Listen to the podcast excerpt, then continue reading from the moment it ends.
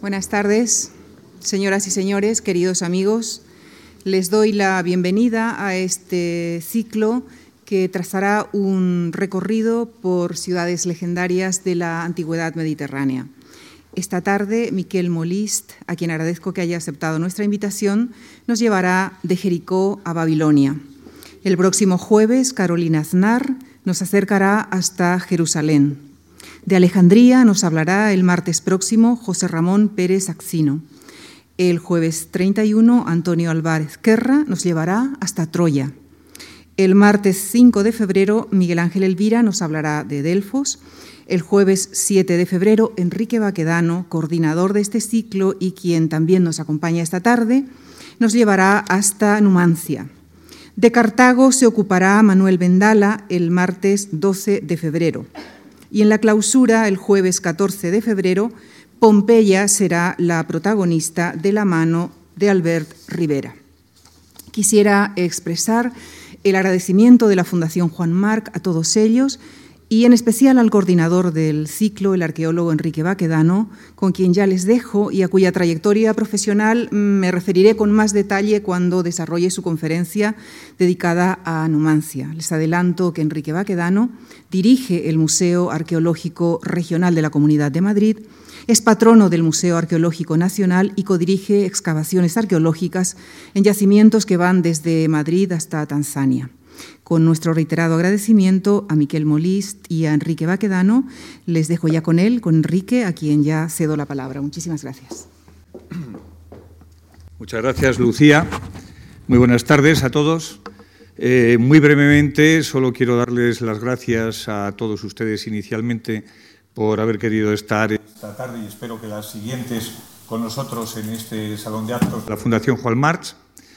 Eh, quiero, desde luego, también mm, agradecer muy sinceramente la invitación para organizar este curso de la Fundación Juan Mars en las personas de su director, de Javier Gomá, y de la coordinadora de las actividades de esta casa, de Lucía Franco.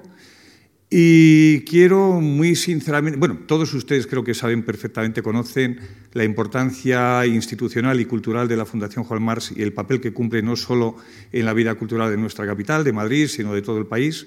Y desde ese punto de vista, decirles que para las personas de nuestra generación, eh, veo muchas personas aquí de mi generación en esta sala, pues realmente es un lugar señero, esencial en la historia cultural de los últimos 50 años en la vida de España. Eh, para algunos que éramos mozalbetes eh, y que nuestros primeros viajes hasta la capital de, España, en mi caso que soy soriano, numantino, como pueden suponer por la conferencia que impartiré, decir que mis primeros contactos con Madrid están vinculados a la Fundación Juan Mars. La primera ocasión que tuve en mi vida de ver las obras en directo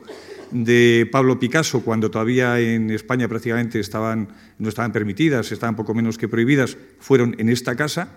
es señera no solo por lo que tiene que ver con la historia del pensamiento y la revisión del pensamiento en nuestro país, sino con todo aquello que tiene que ver con la evolución de las ideas estéticas. Y en este caso se abre, la Fundación Juan Mar se abre a un tema, en mi opinión, humildemente, si me permiten, apasionante, como es el de la historia de las ciudades en la antigüedad eh, en, el, en el entorno circunmediterráneo.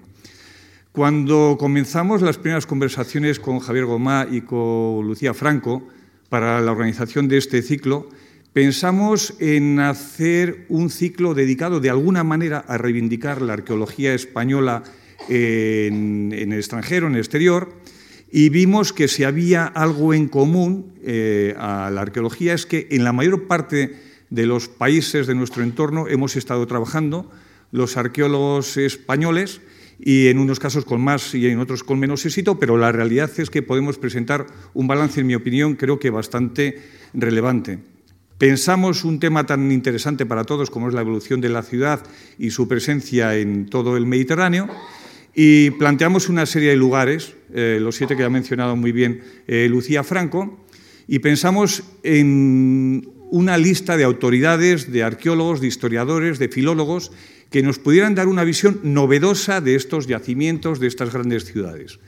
Y hicimos un listado muy ambicioso, dando por supuesto que como todos ellos son personas muy ocupadas con miles de actividades y con una agenda realmente compleja, no nos iba a resultar fácil conseguirles. Bueno, pues tengo que decirles a ustedes que sí. Realmente tuvimos un pleno al 7 y de los siete candidatos iniciales hemos contado con la participación de todos ellos y por lo tanto he de decirles que a mí como coordinador y creo que a la Fundación Juan Mars pues nos cumple el honor de tener a unos eh, primeros espadas que nos, hablan, nos van a hablar de temas realmente apasionantes, todos ustedes van a tener la posibilidad de disfrutarlo y lo van a ver hoy mismo.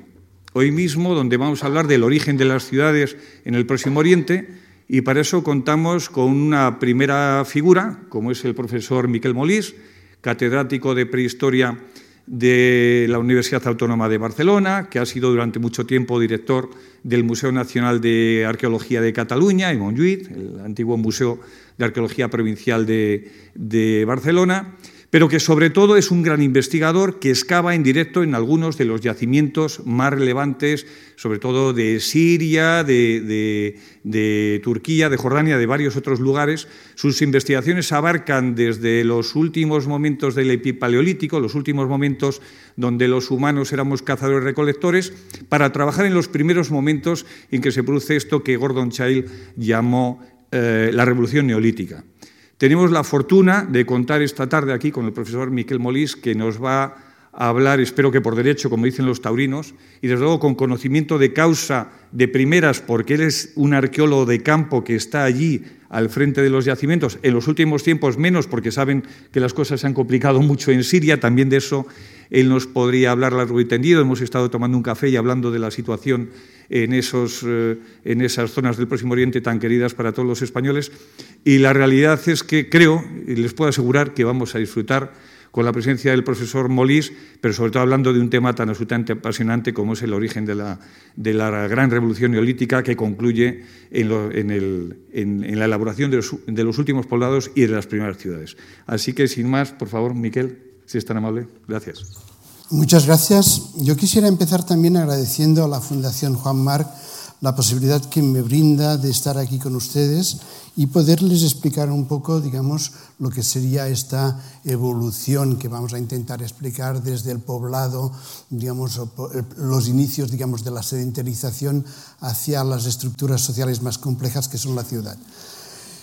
Ese agradecimiento se, se, añade también a don Enrique Baquedano, que digamos, desde el inicio digamos, del, del, ciclo sobre ciudades apoyó la idea digamos, y la desarrolló la idea digamos, de contar con esa introducción que permita ver un poco digamos, la formación digamos, de las ciudades en Oriente Próximo, lugar que esta transformación en el ámbito mediterráneo tiene lugar con mayor antigüedad y con una naturaleza digamos, propiamente autóctona. Esta es la clave un poco, si les parece, que yo intentaré explicar esta noche y la intentaré explicar a partir un poco, si les parece, digamos, de lo que sería una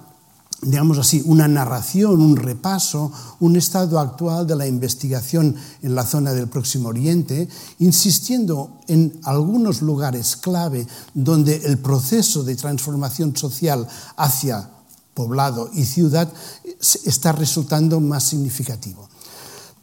Como decía eh, el doctor Baquedano, tengo la suerte de poder trabajar digamos, en el campo, en, yacimientos de Próximo Oriente, y esa es una de las características que, que quiero imprimir un poco en la conferencia de hoy. Y la intentaré imprimir eh, en dos partes. Por una parte, digamos, si quieren ustedes, con una narración un poco, digamos, más menos docta y más humana en el sentido general, y por otra parte con una serie de documentos que a mi modo de ver son novedosos, de yacimientos que han salido en estos últimos años y que están cambiando un poco la visión que ustedes pueden encontrar en los manuales o en los libros, digamos, que, pueden encontrar en cualquier biblioteca o librería. Estas novedades son las que, al mismo tiempo, al ser novedades, quizá no tengan aún una interpretación, un discurso definitivo. Y con lo, cual les trasladaré a ustedes la posibilidad de las sugerencias y las imágenes nuevas que pueden motivar estos últimos hallazgos.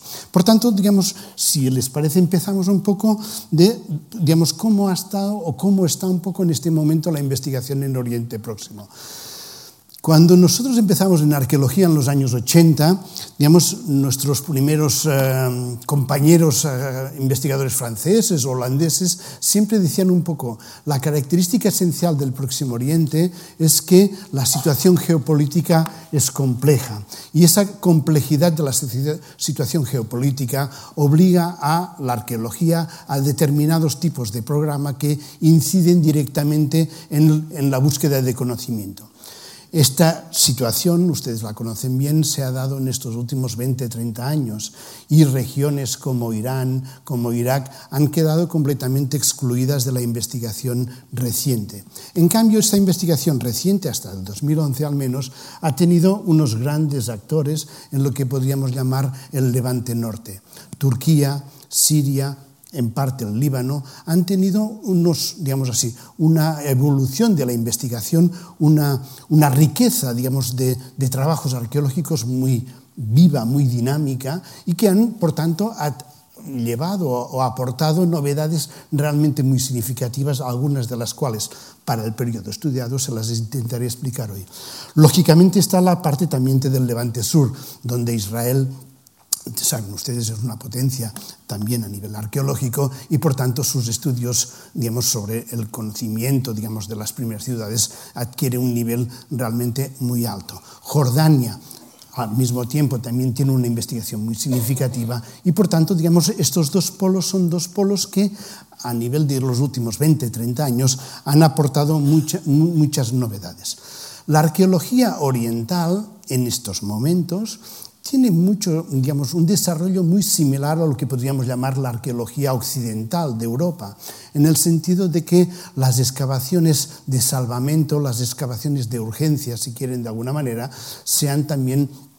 puesto al orden del día. Saben ustedes que en los países occidentales, de Europa occidental o de Europa en general, digamos, cuando hay digamos, la posibilidad de afectar un yacimiento, tiene que haber una intervención arqueológica para recuperar ese patrimonio. Esa política también ha llegado a Oriente y, por tanto, digamos, lo que son un poco las grandes construcciones, allí el problema es del agua, saben ustedes, les puedo decir que entre Turquía y Siria, en estos últimos 20, 25 años que he tenido la suerte de poderlo vivir en primera persona, se han construido alrededor de unos 20, 25 grandes embalses que lógicamente se construyen en el lecho del río y por tanto afectan todo lo que son las instalaciones humanas antiguas ubicadas en este lecho. Por tanto, ha habido campañas internacionales, digamos, de arqueología auspiciadas por la UNESCO que han facilitado la recuperación parcial, pero al menos una parte de la recuperación de este, digamos, de este patrimonio arqueológico afectado por estas construcciones.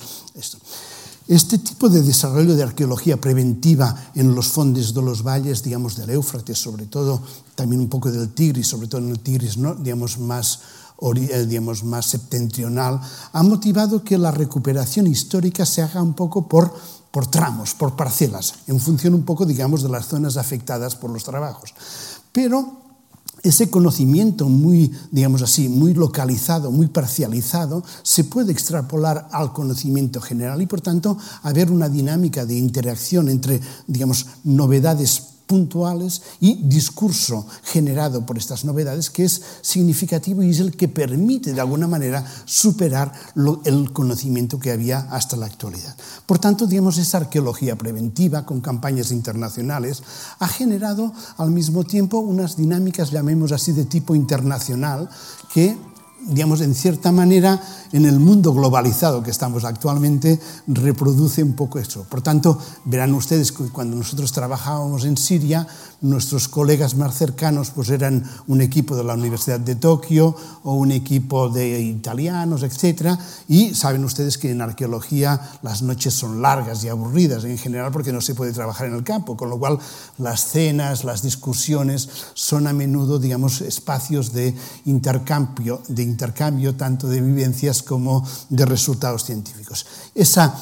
digamos así, hermandad de campo, motiva intercambios científicos que a mi modo de ver son muy interesantes para, digamos, establecer lazos interpretativos que superen y al mismo tiempo sean competencia los marcos estrictos, digamos, de cada equipo, digamos, de trabajo. Por tanto, les enseño un poco un mapa para que vean ustedes un poco en la zona que podríamos llamar más del levante mediterráneo y de este levante norte, de alguna manera, esa zona de Turquía, Siria, y Líbano las novedades de yacimientos. Lógicamente los yacimientos se, se, suelen situar un poco a lo largo de lo que son los ejes fluviales, el, Éufrates, el Tigris, y por tanto, y, los, y, sus afluentes, ¿eh? el Balig, el Jabur, etc. Y por tanto, digamos, encontramos digamos, esa caracterización de distribución, de modelo de asentamiento, sobre todo a lo largo, digamos, de los valles. La novedad que a mi modo de ver es muy significativa es que en estos últimos años prospecciones, desgraciadamente en este momento un poco, digamos, um, paradas por la situación geopolítica de Siria, se empezaba a trabajar un poco en lo que podríamos llamar las zonas centrales de Siria, zonas altas con no tantos recursos de agua y por tanto y aparecían yacimientos llenando espacios vacíos o creídos hasta ese momento vacíos. Es decir, la idea básica y, al mismo tiempo totalmente correcta de una priorización de los valles fluviales como lugar de asentamiento, seguramente se tendrá que revisar con una idea de que, de que en algunos lugares específicos no tan ricos o digamos de riqueza de agua diferente pueden tener digamos también una ocupación. El objetivo, digamos, de la charla que hemos propuesto para el día de hoy es hacer un recorrido, un recorrido histórico, un recorrido, digamos, a partir de los documentos arqueológicos que nos permitan ir desde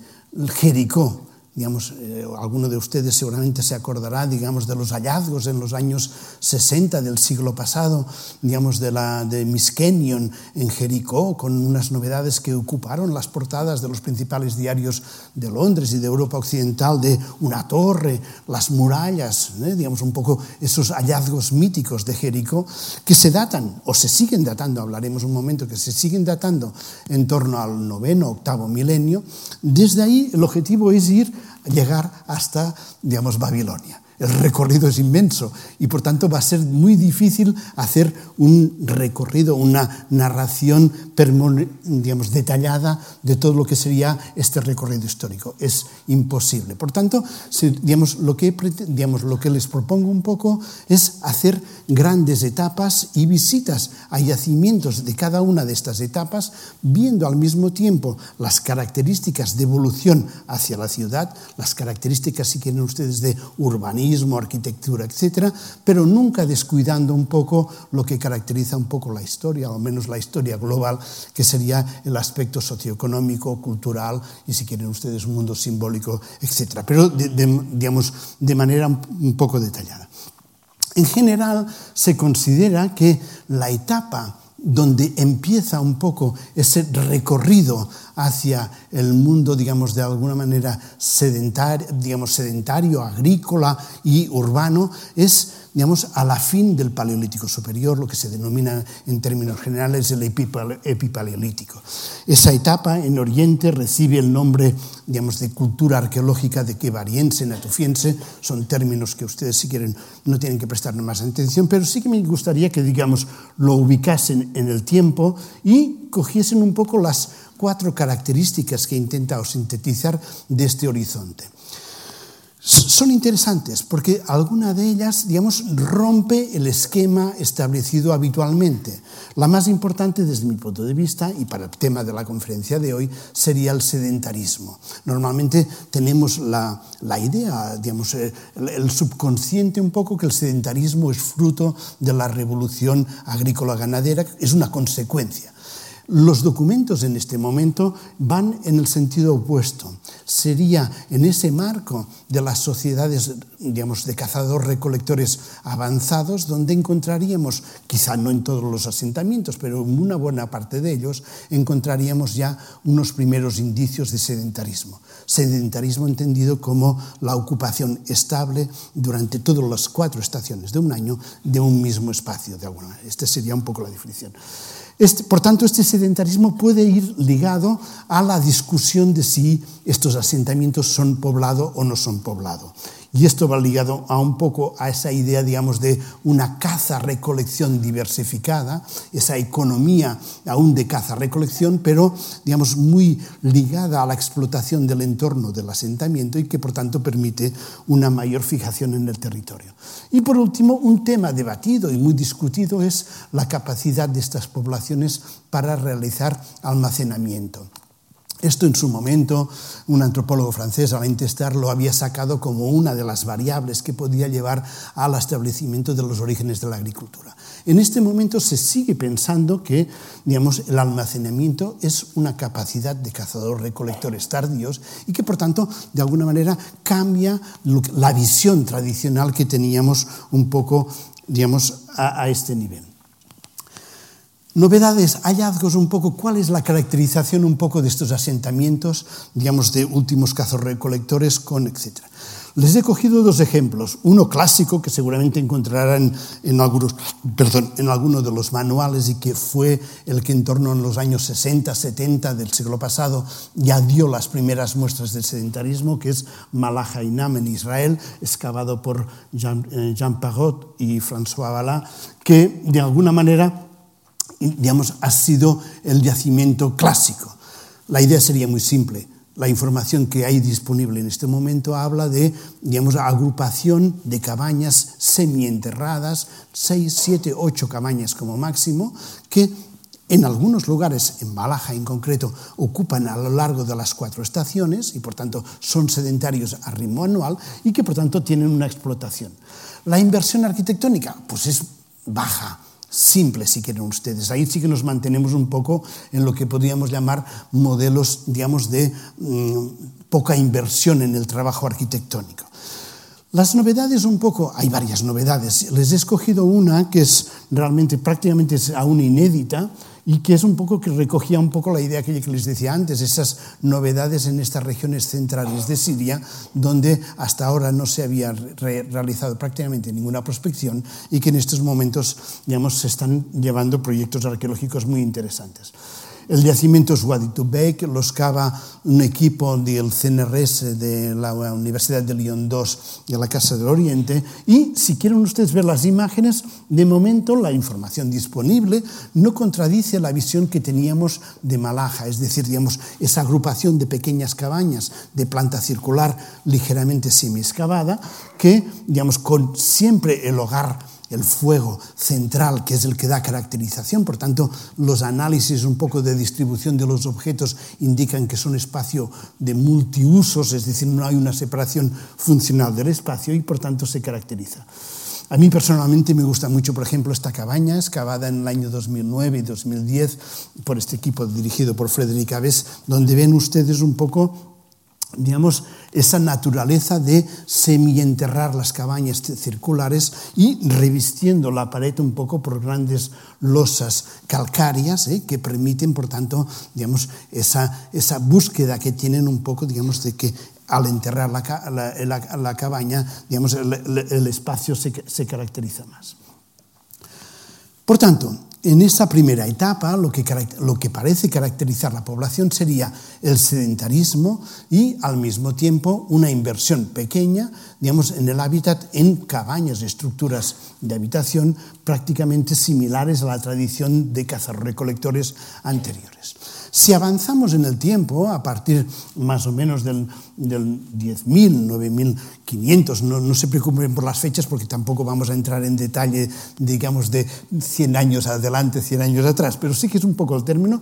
digamos, solemos distinguir un poco ese periodo, digamos, siguiendo la terminología que dictó en su momento Jericó, con mm, Miskenion, de alguna manera que se llama el neolítico precerámico A, el pre-pottery neolítica. Esta terminología ha cuajado, se mantiene. Es verdad que la concepción que dio Miskenion como una cultura, etcétera, se ha perdido y actualmente es más bien un horizonte cronológico con sus manifestaciones culturales diversas, etcétera. Y ahí los cambios son significativos. ¿Cuáles serían, brevemente, vienen ustedes un poco, cuáles serían un poco estos cambios y cuál es, digamos, un poco la caracterización en relación a la problemática que estamos analizando? Por una parte, lo que podríamos llamar la consolidación de lo que llamaríamos el poblado que habíamos visto incipientemente ver en el periodo anterior. Por tanto, lo que podríamos llamar el poblado. Esto se acompaña además con un abandono total del hábitat, digamos, en cueva. Ya prácticamente las cuevas no se utilizan en ningún momento. En segundo lugar, una inversión significativa, lo vamos a ver un poco con los ejemplos, en lo que podríamos llamar la complejidad arquitectónica. Seguiremos viendo casas de planta circular con mayor o menor inversión de trabajo, pero al mismo tiempo veremos un poco lo que podríamos la variación a nivel de técnicas y sistemas constructivos. Esto está ligado a lo que se habla, digamos, a lo que se considera que digamos, se pasa en este momento, que serían las primeras prácticas agrícolas. Si quieren ustedes, por tanto, estamos en el momento incipiente de una agricultura las semillas que encontramos carbonizadas aún no tienen la forma doméstica. Se trata aún de especies de morfología salvaje, pero sí que tenemos indicios de que han sido ya manipuladas y que han sido, por tanto, de alguna manera ya, digamos, entre comillas, cultivadas. Es decir, ha habido la manipulación antrópica que permite hablar de agricultura predoméstica, pensando en que esa manipulación humana es la que permite un poco, digamos, ah, realizar el posterior cambio morfológico o genético. Y al mismo tiempo, no podemos, digamos, dejar del lado lo que podríamos llamar una transformación simbólico-religiosa que vamos a abordar en su momento. Por tanto, digamos, a nivel socioeconómico, este horizonte de en torno a 1.000, 1.500 años, de alguna manera, tiene una característica muy importante que es esa manipulación agraria. Esa manipulación de los cereales, sobre todo cereales y leguminosas, que serán las plantas que se cultivan en primer lugar. Por tanto, digamos, seguimos, si quieren ustedes, con una estela de caza-recolección, pero ya nos aparecen, digamos, propiamente prácticas agrícolas como novedad. A nivel de documentación, estos últimos años ha llevado la aparición de yacimientos que han enriquecido muchísimo la, información, el registro arqueológico disponible. Podríamos empezar, de hecho tendríamos que empezar con la discusión, permiten que vaya un poco atrás, de Jericó. Jericó, la fundación de Jericó, perdón, aquí está, Jericó digamos, la torre famosa de Jericó, la muralla de Jericó, correspondería a este horizonte. Es verdad que, digamos, las revisiones posteriores a la documentación de Jericó han dudado de algunas de las afirmaciones que había hecho Miss Kenyon para Jericó, en particular lo de la muralla digamos, para, para, este periodo precerámico. ¿eh? En todo caso, digamos, la muralla que Kenyon digamos, ubicó en este poblado neolítico y que hablaba digamos, de la necesidad de defensa vinculada a muralla con torre, ha quedado desmontada gracias a un análisis estratigráfico detallado que realizó Bar Joseph y que afirmó que la muralla no era tal muralla, sino que era un muro de sostenimiento para las construcciones domésticas de, establecidas en ligeras plataformas. En cambio, la torre, la famosa torre de 9 metros de altura, de unos 11 metros de diámetro, construida en piedra seca, sigue siendo uno de los misterios de la arqueología levantina. Esa torre maciza con una escalera central que se ocupa a lo largo de este periodo y del siguiente, el precerámico B, que tiene toda una serie, digamos, de eh, eh, esqueletos o sepulturas en la parte de la esqueleta, sigue siendo un misterio porque, digamos, la función definitiva aún no se ha podido establecer con fuerza. Es verdad que los últimos hallazgos que veremos dentro de un momento han permitido entenderla un poco más y no darle el carácter excepcional que digamos, tradicionalmente en los 80, 90 y 2000 dábamos. Verán ustedes un poco las novedades que se han producido y entenderán un poco que, digamos, la muralla de Jericó tenga ya, digamos, un contexto quizá más, más claro, más fácil de interpretación. Uno de los hallazgos más interesantes, excavado entre el, 90, el año 1997 y el 2001, cuando el, el pantano cubrió la zona, es este yacimiento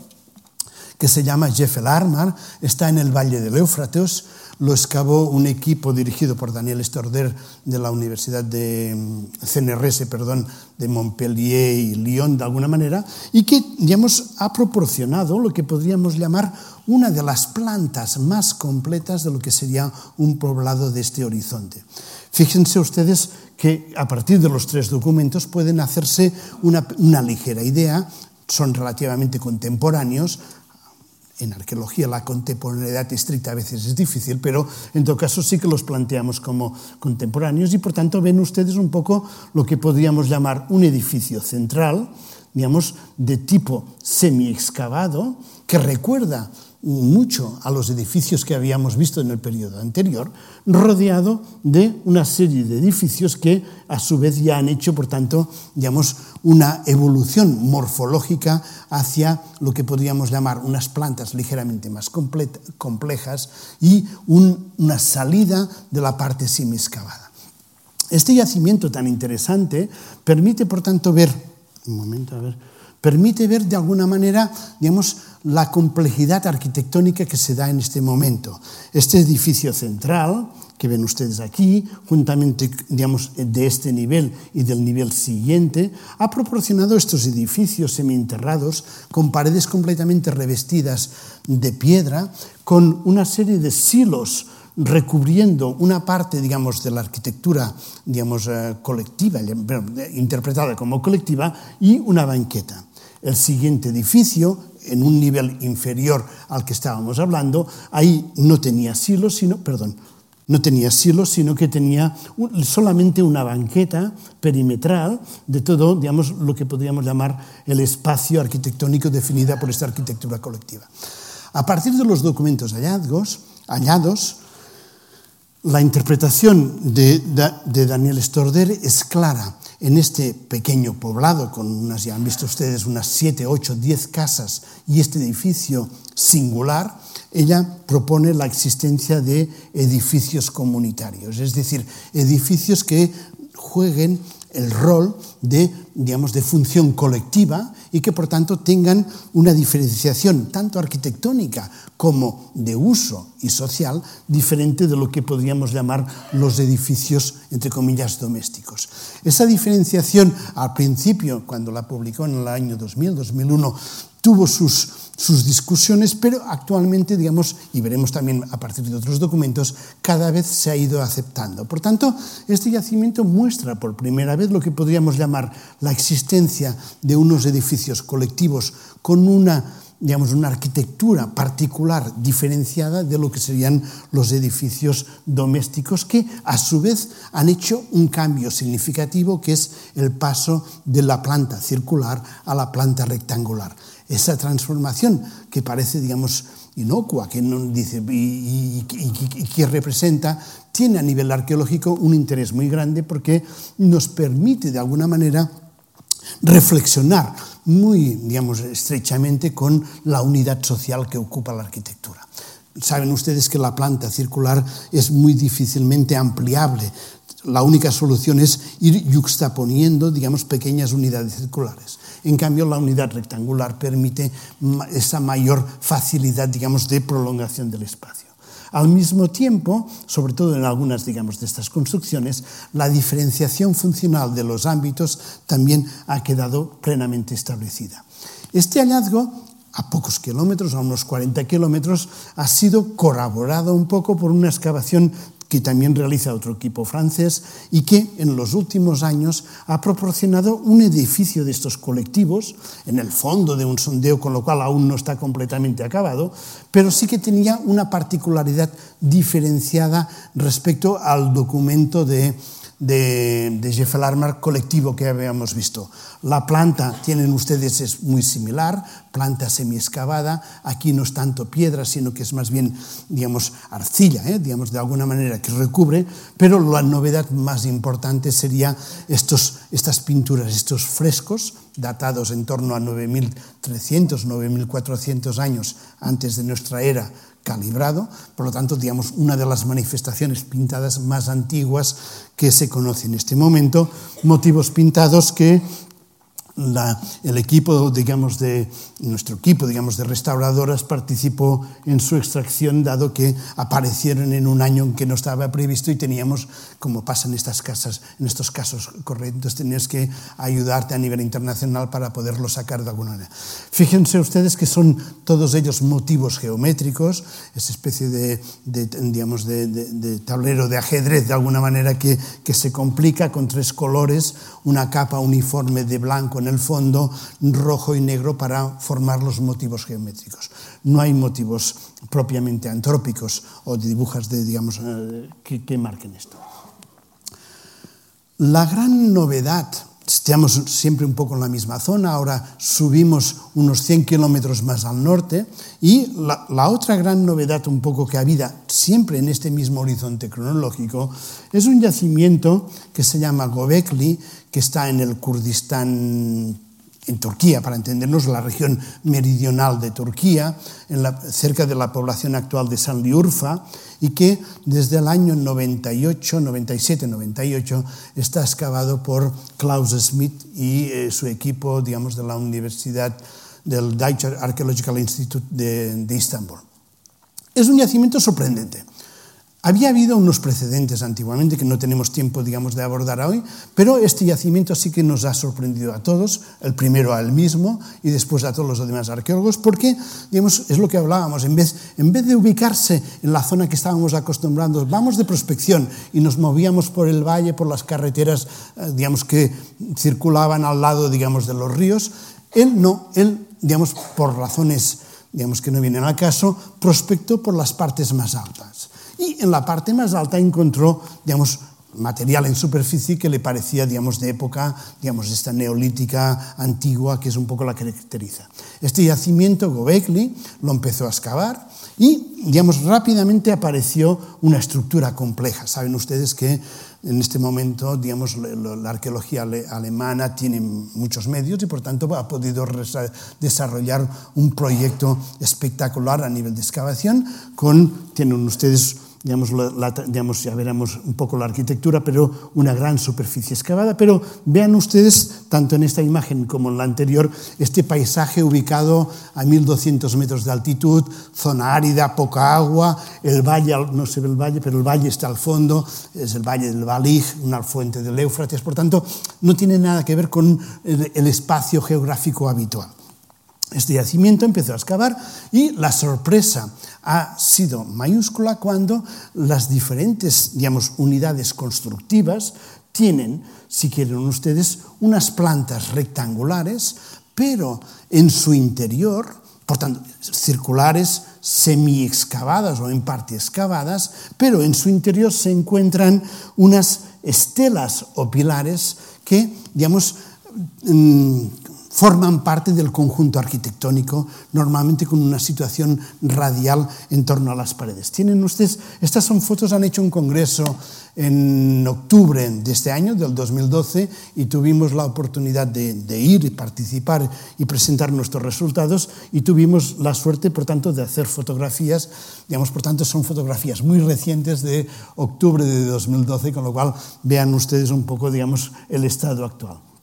Estos pilares tienen esa forma tan característica en T, ¿eh? digamos una forma muy clásica, así que ustedes son de tamaño grande, cerca de los 2 metros, 2 metros 10 de altura, y por tanto son unos, unas muestras, digamos, de tipo monumental significativo, y además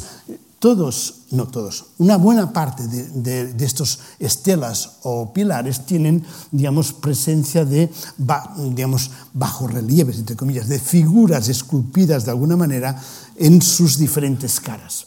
Se trata de figuras que no podemos entrar, pero digamos de alguna manera que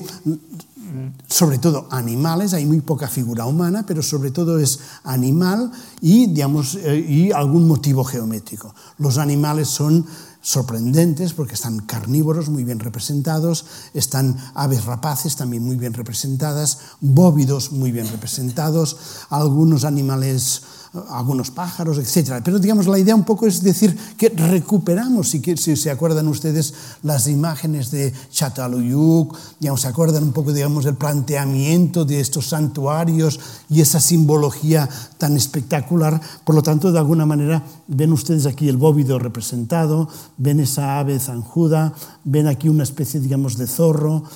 Eh, en la otra no lo veo bien, pero que aquí hay un jabalí, lo ven ustedes. Ese me parece que se puede observar relativamente bien. Aquí está también, ven las figuras, yo no las veo muy bien, pero ven ustedes una de ellas con una, especie, digamos, la han interpretado como un carnívoro, digamos, un, una pantera, algún tipo, digamos, de animal. Hay una, una, pequeña figura antrópica, etc. Entonces, de alguna manera, este yacimiento ha suscitado un enorme debate porque Klaus Schmidt se ha lanzado y a partir de los documentos arqueológicos encontrados, él clasifica este yacimiento no como un lugar de hábitat normal, sino como un lugar de reunión, un lugar de concentración, un lugar donde digamos, los grupos de agricultores, ganaderos, agricultores, cazaderos, incipientes ganaderos que estarían en el valle, sube a ese lugar durante un cierto periodo al año para realizar sus digamos, ritos y eh, eh, ceremonias de cohesión social. Por lo tanto, de alguna manera, la idea que, se está discutiendo en este momento, ahí tiene un poco la reconstrucción virtual que se ha hecho, digamos, de este yacimiento. Hay discusiones enormes sobre si está completamente enterrado o hay una parte aérea, digamos, de estas construcciones, si está completamente cerrado con techo o no. No hay, no hay aún una unanimidad en su interpretación. Con lo cual, un poco la idea que quiero transmitirles es que en este periodo, además de lo que hemos visto, digamos, de esos edificios colectivos, digamos, de ese paso del circular al rectangular, etc., actualmente no se descarta que existan, digamos, pequeños asentamientos o lugares que sean una concentración específica de, digamos, de lugares con un cierto, una cierta simbología, digamos, religiosa, etc.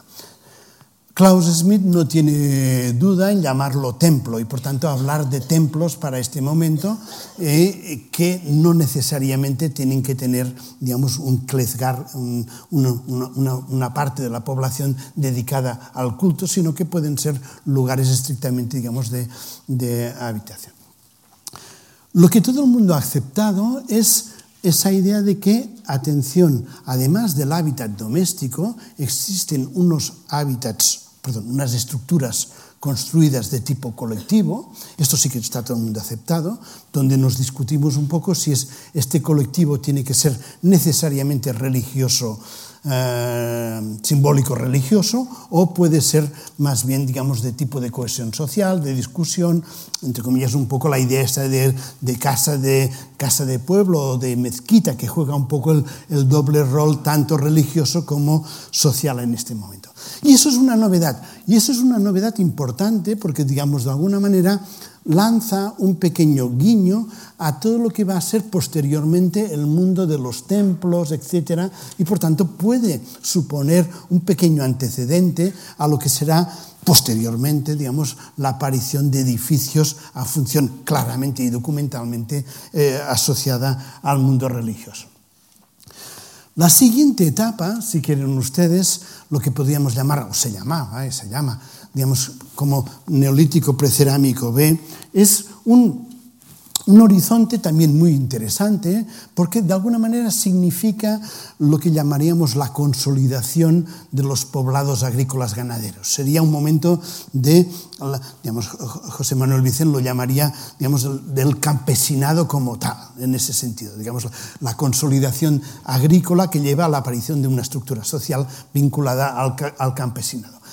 ¿Cuáles serían un poco las características de este momento? Pues eso, los poblados adquieren ya una dimensión muy grande que puede llegar a los 12 hectáreas de extensión. Segundo, las técnicas constructivas, lo veremos, aumentan de manera muy significativa. Hay una inversión de trabajo, hay una innovación en materiales, por tanto, realmente hay una, una mayor implicación de la sociedad en la construcción tanto de las casas como de los poblados. Al mismo tiempo, la casa doméstica adquiere realmente el rol central tanto a nivel de vida social como productivo, a nivel, digamos, de almacenamiento, por ejemplo, y luego ya un poco, digamos, una, una incipiente organización del espacio. Si vamos un poco rápido a estas características, ahí si me permiten voy a hacer un poco, digamos, entre comillas, de publicidad de nuestros proyectos. Tenemos la suerte desde el año Uh, casi ya no me acuerdo, 91, de poder, hasta el 2011, de haber podido trabajar en un yacimiento de la valle del Éufrates que se llama Teljalula, donde cada año, pues hasta el, hasta el 2011, hemos podido ir dos meses al año, hacer las excavaciones regulares, dormir en tienda, uh, comer lo que se podía, un poco esas características de la arqueología en, en el extranjero, con unas condiciones un poco de, no es extrema aridez, pero sí de condiciones climáticas un poco duras. Pero, digamos, el yacimiento es interesante, potencialmente muy rico, y nos ha permitido documentar un yacimiento, digamos, un poblado de estos primeros agricultores de en torno a 8 hectáreas de extensión, por tanto sería, encajaría perfectamente en estos poblados bien consolidados, y con una inversión tecnológica en las casas que si ustedes las comparan con las precedentes ven enseguida que hay novedades muy significativas y por tanto, etcétera. La primera novedad es, digamos, que las casas se yuxtaponen, se ponen, ya tienen una disposición relativamente, digamos, ordenada en el espacio, una misma orientación, con pequeños espacios de circulación entre ellas y grandes espacios entre las dos, dos o tres heladas que hemos podido recuperar.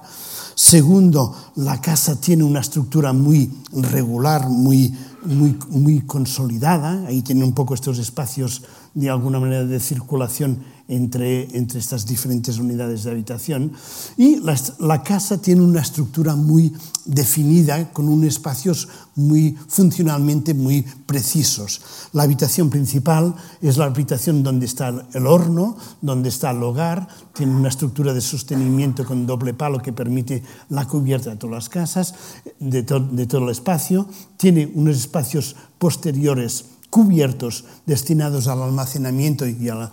tiene unos espacios anteriores donde están las estructuras, digamos, de producción, de manipulación de alimentos y, en algún caso, de almacenamiento. Es decir, una estructuración del espacio muy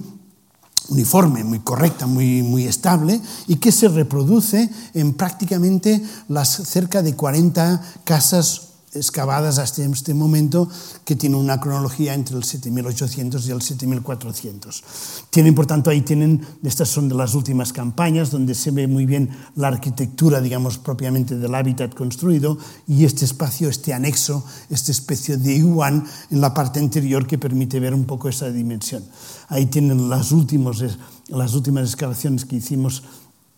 que permite ver que este iguan es uno de, uno de, los problemas que queríamos determinar un poco, ver cómo podíamos caracterizar bien el uso funcional de este iguan.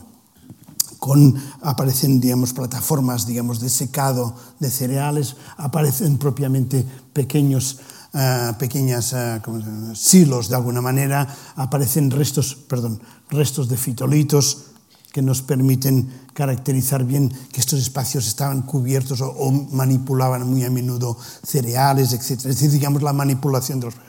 uno de los problemas que nos enfrentamos y que es curioso y que permite ver la finura o el refinamiento un poco de esta arquitectura datada, ya les digo, en torno al 7500, es, digamos, lo que podríamos llamar la evacuación de las aguas usadas. Tienen ustedes ahí lo que sería la habitación principal, donde el suelo es de cal, ¿eh? digamos, está enlucido con una cal perfectamente, digamos, bien establecida para mayor capacidad, y ven ustedes que en el ángulo, digamos, en este caso nordeste de esta habitación, pero está un poco en todas, aparece un pequeño agujero, que este pequeño agujero tiene un pequeño paso en el muro de adobe y este muro de adobe va a parar a una pequeña canalización, digamos, que enlaza con las áreas exteriores. Es decir, digamos, en torno al 7000, y esta es una serie de las primeras evidencias, hay un, podríamos llamar, unos primeros digamos, arreglos digamos, o inversión en lo que sería el trabajo de las aguas. También en este caso usadas, pero también las tenemos en una pequeña cisterna que probablemente sea, digamos, el que facilita. A este nivel en Chipre han documentado recientemente también pozos. El pozo es una de las novedades arqueológicas en estos últimos años de Oriente, con también cronologías relativamente antiguas, tanto en Cirlocampus, en Chipre, como eh, Peltenburg lo ha encontrado, en, me parece que es en Quiroquitia. Pero en todo caso permite, por tanto, digamos, el problema del agua y la distribución, ver un poco ya el refinamiento que permite, por tanto, ver a este, a este uso. Estas, excavación, estas excavaciones, digamos, han permitido también documentar lo que podríamos llamar un muro de sostenimiento, digamos, una especie digamos, de muro de refuerzo para la construcción de un hábitat. Y en el año 2010 pudimos localizar, que eso también está muy bien, lo que podríamos llamar una área externa con una serie digamos, de agujeros de poste que marcan las zonas de empalizada y por tanto digamos, de protección digamos, con el elemento vegetal de estos espacios exteriores. Por tanto, la idea un poco a retener es, digamos, ya estamos en un poblado con lo que podríamos llamar una normalización del espacio, una inversión de trabajo y, por tanto, permite encarecer. Estas mismas características las hemos podido constatar en la parte, digamos, más septentrional del Próximo Oriente, en la zona del Valle del Éufrates de Turquía, donde con la Universidad de Estambul también en los años 2000 hicimos un proyecto arqueológico en la zona del Valle del Éufrates, pero sí que ustedes más próximo a las montañas del Zagros. Aquí el yacimiento era relativamente un poco más pequeño, pero la riqueza arquitectónica era espectacular, con pequeñas variantes, pero siempre un poco con las mismas características. Esta arquitectura, digamos, de tipo rectangular, relativamente compleja, con varias habitaciones, que se ejemplifica muy bien en este, digamos, esta, esta, una de estas casas que pudimos recuperar, donde ya ven ustedes que aquí lo que podrían llamar, digamos, la, estructura arquitectónica es multiestructural, con varias habitaciones, con funciones de uso. En, en la zona de Anatolia en general, la arquitectura, el uso de la piedra en, en arquitectura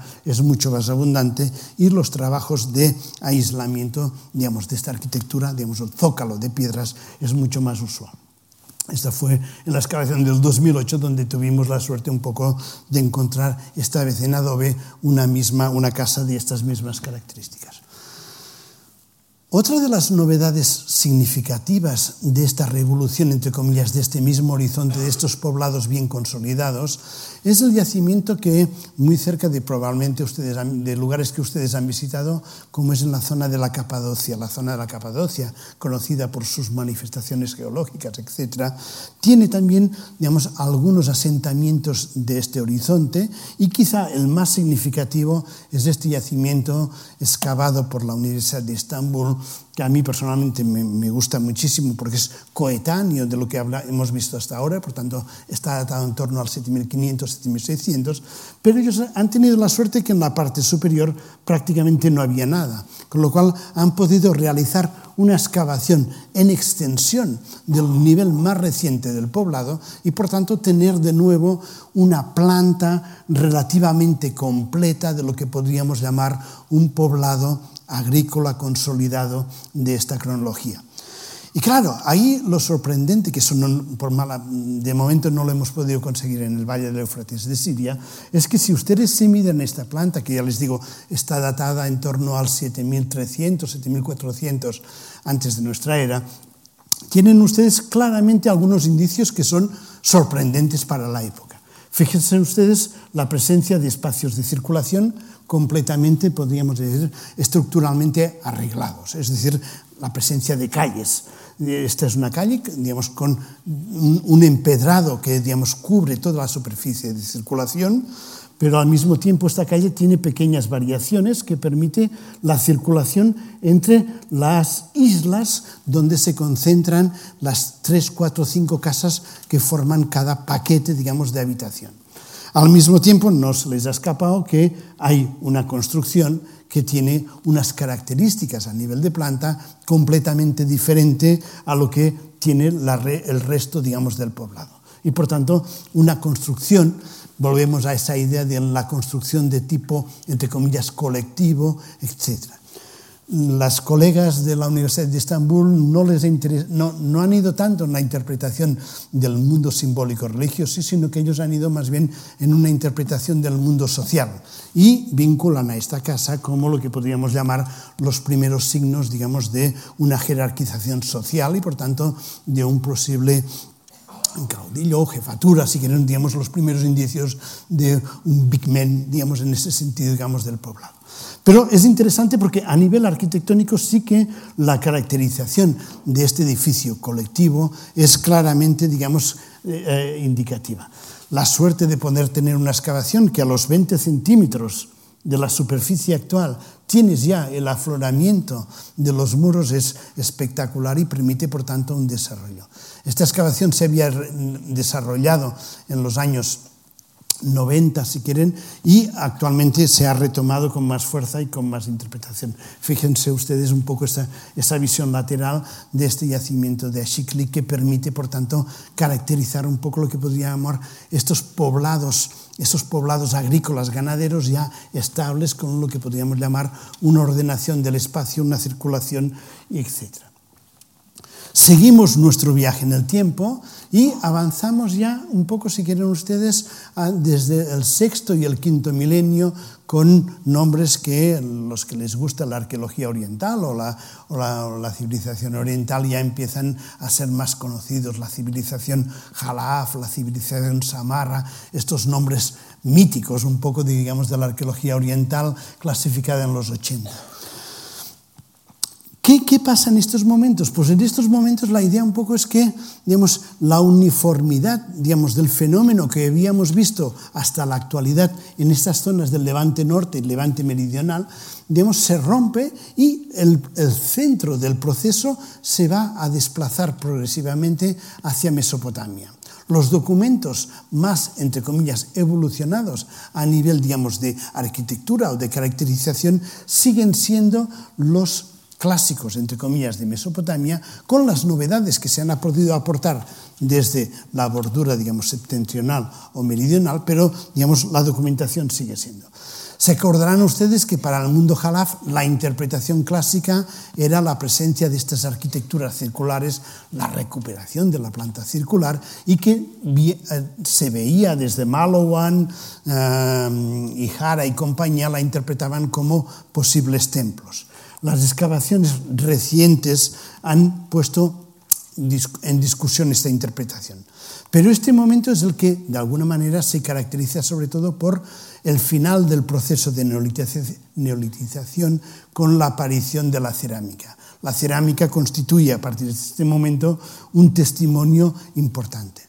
En estos momentos se considera que la cerámica aparece, o la documentación de las cerámicas más antiguas, está localizada en estas zonas que hablábamos, es decir, prácticamente en el sur de Anatolia y un poco lo que llamamos el Valle del Éufrates, el Valle del Tigris.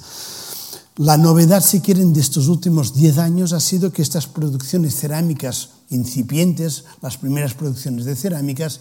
no, digamos, no sirven exclusivamente como, como elemento de almacenamiento, sino que tienen ya una pasta cerámica resistente con la incorporación de un desgrezante de calcita que permite llevarlas al fuego. Por lo tanto, la cerámica desde el momento inicial, contrariamente a lo que se había dicho, es un elemento para la transformación del alimento y por tanto el desarrollo de todo lo que serían los hervidos o las técnicas de hervido como digamos la caracterización. Las excavaciones recientes de este mundo Jalaf han puesto en evidencia que las casas circulares Los Tolo y Jalaf clásicos constituyen solamente una parte pequeña del hábitat y el hábitat normal sigue la evolución un poco, si quieren, del periodo anterior, esa arquitectura rectangular, etcétera. Lo que se pierde es la inversión tecnológica en el cuidado final. Esos suelos de cal, esos enlucidos en las paredes desaparecen y, digamos, es una arquitectura mucho más, de alguna manera, eh, digamos, basta. Eh, digamos, más de, de, utilización inmediata sin tanta inversión de trabajo que sin duda tiene que ver un poco con la caracterización. Siguen existiendo algunas algunos edificios circulares, digamos, tolo y clásicos, pero en general, digamos, son los menores en relación a lo que podríamos llamar la arquitectura rectangular pluricelular clásica de este periodo. Estos son los documentos que hemos encontrado un poco en nuestro yacimiento, voy un poco más rápidos, estaban en los niveles más superficiales de ellos, con cerámicas in situ, con algunos elementos de suelo en tierra batida, esas cerámicas que rápidamente hacen un cambio tecnológico muy elevado y permiten pasar de lo que son producciones monocrom, digamos, sin prácticamente decoración o finalización, a elementos con, digamos, un cuidado estético y formal mucho más elevado. Y, lógicamente, este sería el momento contemporáneo con el yacimiento clásico que a ustedes todos les sonará, el de Chatalayuk, que en este momento, digamos, eh, Ian Hodder ha retomado y, por tanto, está excavando, digamos, y que está proporcionando una información muy detallada a nivel, digamos, de todo lo que sería esa documentación más, etcétera.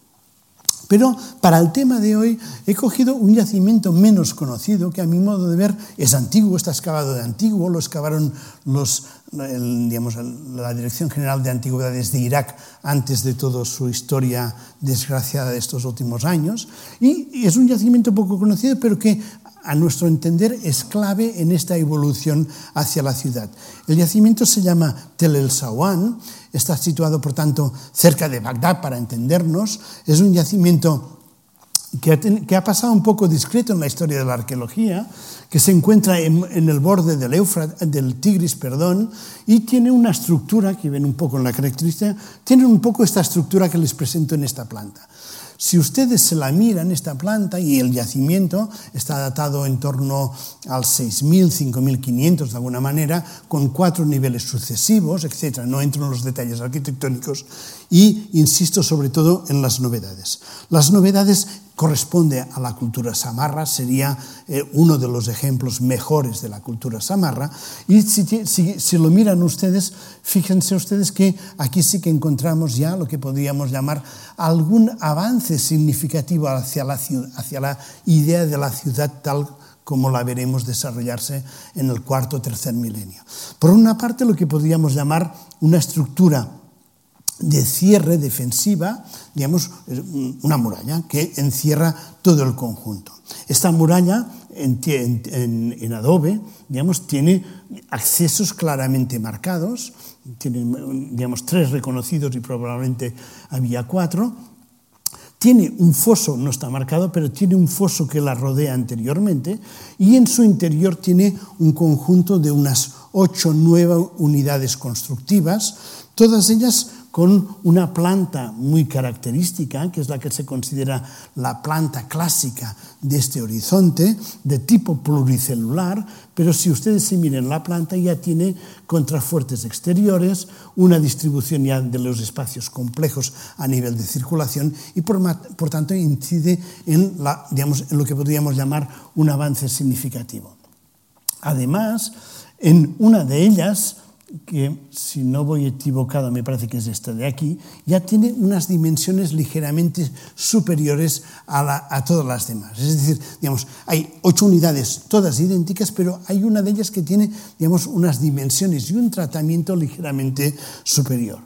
Este poblado marca para el momento Samarra, digamos lo que podríamos llamar, estamos en una zona al límite de lo que sería el cultivo de secano y la, la incipiente necesidad de vía Tigris, vía eh, lluvias tener un incipiente regadío o, digamos, de alguna manera marcarse la, la, manipulación del agua para la producción agraria. Por tanto, encontraríamos tanto a nivel de distribución, de arquitectura, de jerarquización de las construcciones y de prácticas agrícolas, la posibilidad de un, una etapa intermedia que permite.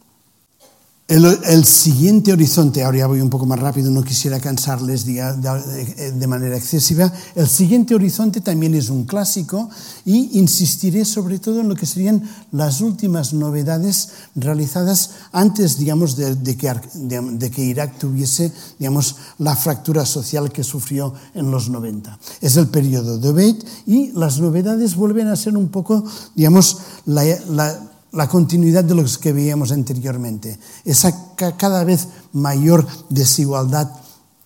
en las, en, las, arquitecturas que probablemente traduce una desigualdad social, una irrigación incipiente, una arquitectura cada vez más compleja, con construcciones que pueden ser relativamente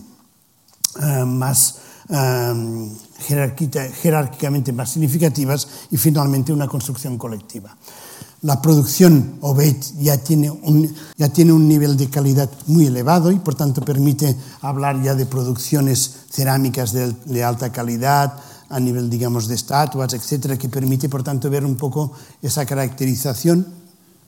y, sobre todo, digamos, las, las unidades de habitación adquieren ya una dimensión, digamos, de alguna manera mayor, con superficies construidas que pueden llegar a los 110, 120 metros de superficie construida. La clásica planta de, de este mundo es la planta que se llama tripartita y que siempre está caracterizada por esa presencia, digamos, de esta de esta construcción, de este patio, de este patio, de esta sala en forma de T, digamos, donde está el hogar central, y luego la reproducción en los lados de una arquitectura simétricamente similar, o bien de pequeños espacios entre, de, de pequeñas habitaciones y espacios entre ellas. La presencia, digamos, de pequeñas habitaciones de este tipo había permitido, ha permitido sugerir, digamos, o hacer proposiciones. Esta es la construcción de Telmadur, digamos, en la zona del Valle del Anrin, donde ya se realiza, digamos, una reconstrucción, digamos, global de estas habitaciones. Fíjense ustedes la complejidad arquitectónica de esta arquitectura. Estamos en torno este es del lobby 3, digamos, por tanto estamos en torno a 5.000, etcétera, y por tanto permite ver un poco lo que podríamos llamar digamos, los espacios de circulación complejos, este, este, esta forma siempre de T que permite y las zonas de almacenamiento al lado y esa especie de escalera. Una cierta discusión se estableció entre los investigadores en si podía o no podía existir, digamos, la existencia de un piso superior. En estos momentos existe una cierta digamos, unanimidad en considerar que sí, que estas plantas podrían tener la existencia de un piso superior tanto para aumentar la, digamos, la superficie de hábitat o de construcción, como sobre todo digamos, para intentar diferenciar lo que serían los espacios productivos normalmente en la parte inferior, de los espacios propiamente de habitación. Hay que recordar que en este momento ya empiezan a aparecer pequeños talleres de cerámica, pequeños talleres de producción de objetos de ornamento y por tanto ya existe lo que podríamos llamar signos claros de la presencia de un artesanado digamos, a nivel de poblado. Esta planta también es muy, desde mi punto de vista, muy interesante porque, digamos, es un yacimiento poco, también poco, eh, lo excavaron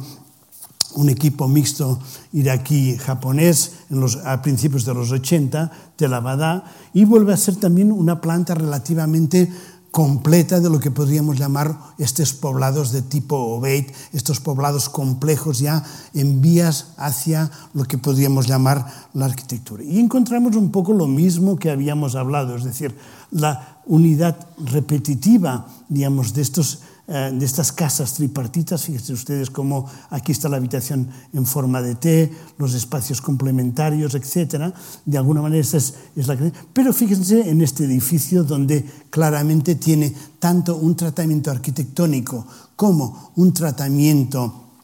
dimensional, de, digamos, de,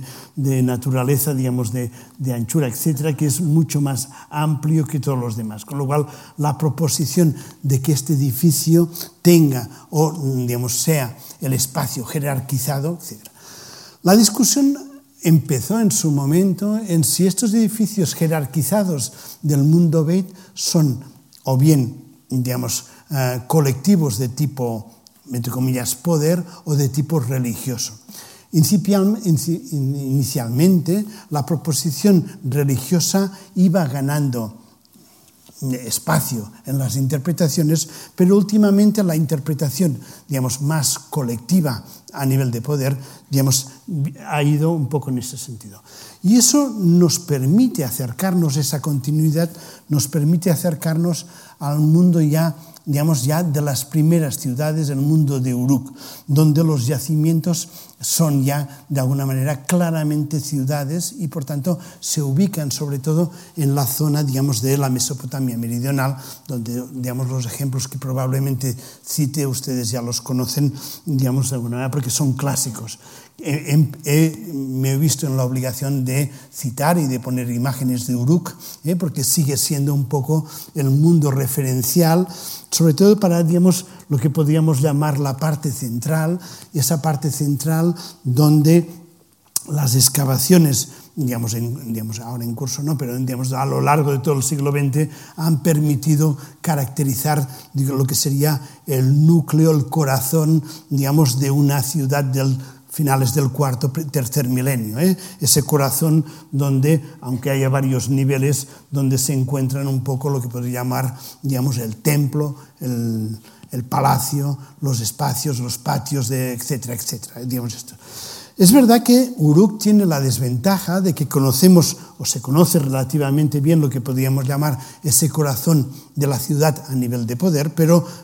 tiene dificultad en conocer un poco lo que podríamos llamar la estructura urbana, digamos, de todo el conjunto. Para ello se, recurre normalmente a dos yacimientos volvemos a la zona de Siria, ah, perdón, ahí tienen ustedes unas reconstrucciones de estos edificios ya monumentales de época Uruk a nivel de templo, etcétera, con toda la inversión arquitectónica a nivel, digamos, de, de construcciones ya, digamos, de varios, de varios niveles, con una inversión de decoración, etcétera, que permite, por tanto, caracterizar un poco, etcétera. Les decía un poco que, digamos, estos yacimientos de la zona de la Baja Mesopotamia tienen la gran dificultad de poder conocer lo que podríamos llamar la extensión del urbanismo. El hecho de que Uruk sea, digamos, tenga un núcleo duro en la parte de la Baja Mesopotamia, pero luego tenga una expansión en lo que podríamos llamar toda la zona de la Alta Mesopotamia, ha permitido conocer un poco, gracias sobre todo a testimonios como la cerámica, ha permitido conocer algunas, ahí sí, ciudades que son fundación ex novo de este momento por parte, digamos, de lo que podríamos llamar el mundo de la civilización de Uruk. Dos son las más famosas, las dos se encuentran en el Valle del Éufrates en Siria, las dos han sido excavadas en los años 80 y las dos presentan digamos, una estructura relativamente similar que permite digamos, caracterizar lo que podríamos llamar la fundación ex novo de una ciudad. La más famosa es este yacimiento Abu Bakabira, que les invito a informarse porque digamos, es un yacimiento desde mi perspectiva muy interesante, donde se pudo realizar una excavación en extensión, donde se recuperan un poco lo que podríamos llamar estos constantes, estas constantes que definen la ciudad, la, red viaria, red viaria, es decir, los espacios de circulación, la creación de la creación de islas, de unidades de habitación y, lógicamente, los espacios constructivos con una inversión mayor de poder que permite, por tanto, caracterizar estos espacios. En este caso, además, se pudo reconstruir la muralla, esa muralla con bastiones que tiene casi, digamos, unos, me parece que son unos 18 kilómetros de largo, es decir, una, una, una, realmente una, y tiene una un nivel de conservación excepcional en este sentido. Se excavaron los 80 y por tanto permite caracterizar bien lo que podrían llamar las unidades de habitación y estos centros de poder que ya, ya se caracterizan. Con niveles de perfeccionamiento que recuperamos, ¿se acuerdan ustedes de las aguas usadas que hemos visto en los poblados agrícolas? Pues ahí sigue un poco, digamos, esa inversión de trabajo en zonas de aguas usadas en Abuacavira, pero que posteriormente encontraremos en Mari, en otras ciudades como caracterización de este mundo con una casa, una planta de la casa cada vez más completa y que permite, por tanto, ver ya la complejidad a este nivel. El otro yacimiento menos conocido es Jebel Aruda, que también se ubica muy cerca de Abu Bakabira y que también proporcionó a su vez, digamos, lo que podríamos llamar esa estructura, digamos, de varios barrios y esa arquitectura monumental vinculada a templo, digamos, a palacio, digamos, y por, por tanto arquitectura vinculada al poder de alguna manera. La, el salto es grandioso, si ustedes, porque estábamos a mitad del tercer milenio y nos vamos a Babilonia. Babilonia se funda a inicios, digamos, de, del, segundo, del segundo milenio pero es verdad que su momento de más esplendor es a lo largo del primer milenio, cuando en torno al 650, 670 encontramos la descripción de Herodoto que nos habla de la inmensa ciudad de Babilonia y por tanto de toda la belleza y las características un poco que, caracterizan, digamos, esta ciudad. Ciudad que, sí, que, que he intentado, digamos, resumirla en cuatro, en cuatro frases muy, muy básicas, pero que permiten ver un poco la evolución que, desde mi punto de vista, se puede ir siguiendo desde los poblados neolíticos hasta este mundo. Esa, esa idea, digamos, de que el agua es un elemento capital para cualquier instalación humana y la encontramos en los poblados, la encontramos en las, en las primeras ciudades incipientes, en las... Eh, ciudades del tercer milenio y en las del primer milenio, es decir, ese río, ese valle fluvial como eje de vida. Segundo, en Babilonia, el tamaño eh, em, excepcional de la ciudad, eh, digamos, de alguna manera, digamos, acuérdense ustedes que tanto Herodoto como la Biblia dice que es la ciudad, digamos, de tamaño más grande de todo el mundo, es la ciudad más, más amplia de todo el mundo, con, si no me acuerdo mal, inscrito en un rectángulo que son 1200 por 800 metros, digamos, de, de es decir, digamos, una extensión increíble. La puerta de Stark, digamos, un monumento, digamos, de la, de la arqueología de la arqueología oriental con esa vía procesional que une el centro del poder con la puerta, con los ladrillos, con esa inversión de trabajo que permite caracterizar un poco este mundo, los barrios de vivienda y unos 53 santuarios distribuidos por toda la ciudad, es decir, ya, ya estamos en una estructura compleja y por tanto una red viaria y red de canales que permiten, digamos, la vinculación. Babilonia es el punto de destino, es el final de la etapa que les he intentado eh, exponer. Mm, espero que les haya gustado ese recorrido que nos permite reflexionar o pensar entre todos, digamos, de que la ciudad del tercer milenio, la ciudad del segundo, del primer milenio, no aparece de la nada, sino que tiene un substrato, digamos, de evolución histórica precedente que, digamos, puede explicar, digamos, que las caracterizaciones complejas de este mundo, digamos, vinculadas a irrigación, circulación de productos, etcétera, no aparecen de la nada, sino que tienen una tradición en el mundo agrícola y en el mundo último de cazadores-recolectores que seguramente con bien, pero tienen la ventaja de poder entenderse mejor que se trata de una evolución, ya les digo, probablemente con bien y con estímulos que en un momento determinado permitan dinamizar un tipo de evolución, pero que al mismo, al mismo tiempo digamos, tiene una cierta coherencia y que desde Oriente luego va a tener una influencia tanto hacia el mundo de Asia Central y hacia, hacia Menor y Mediterráneo. Espero que les haya gustado, es un poco la idea que les quería transmitir. Muchas gracias.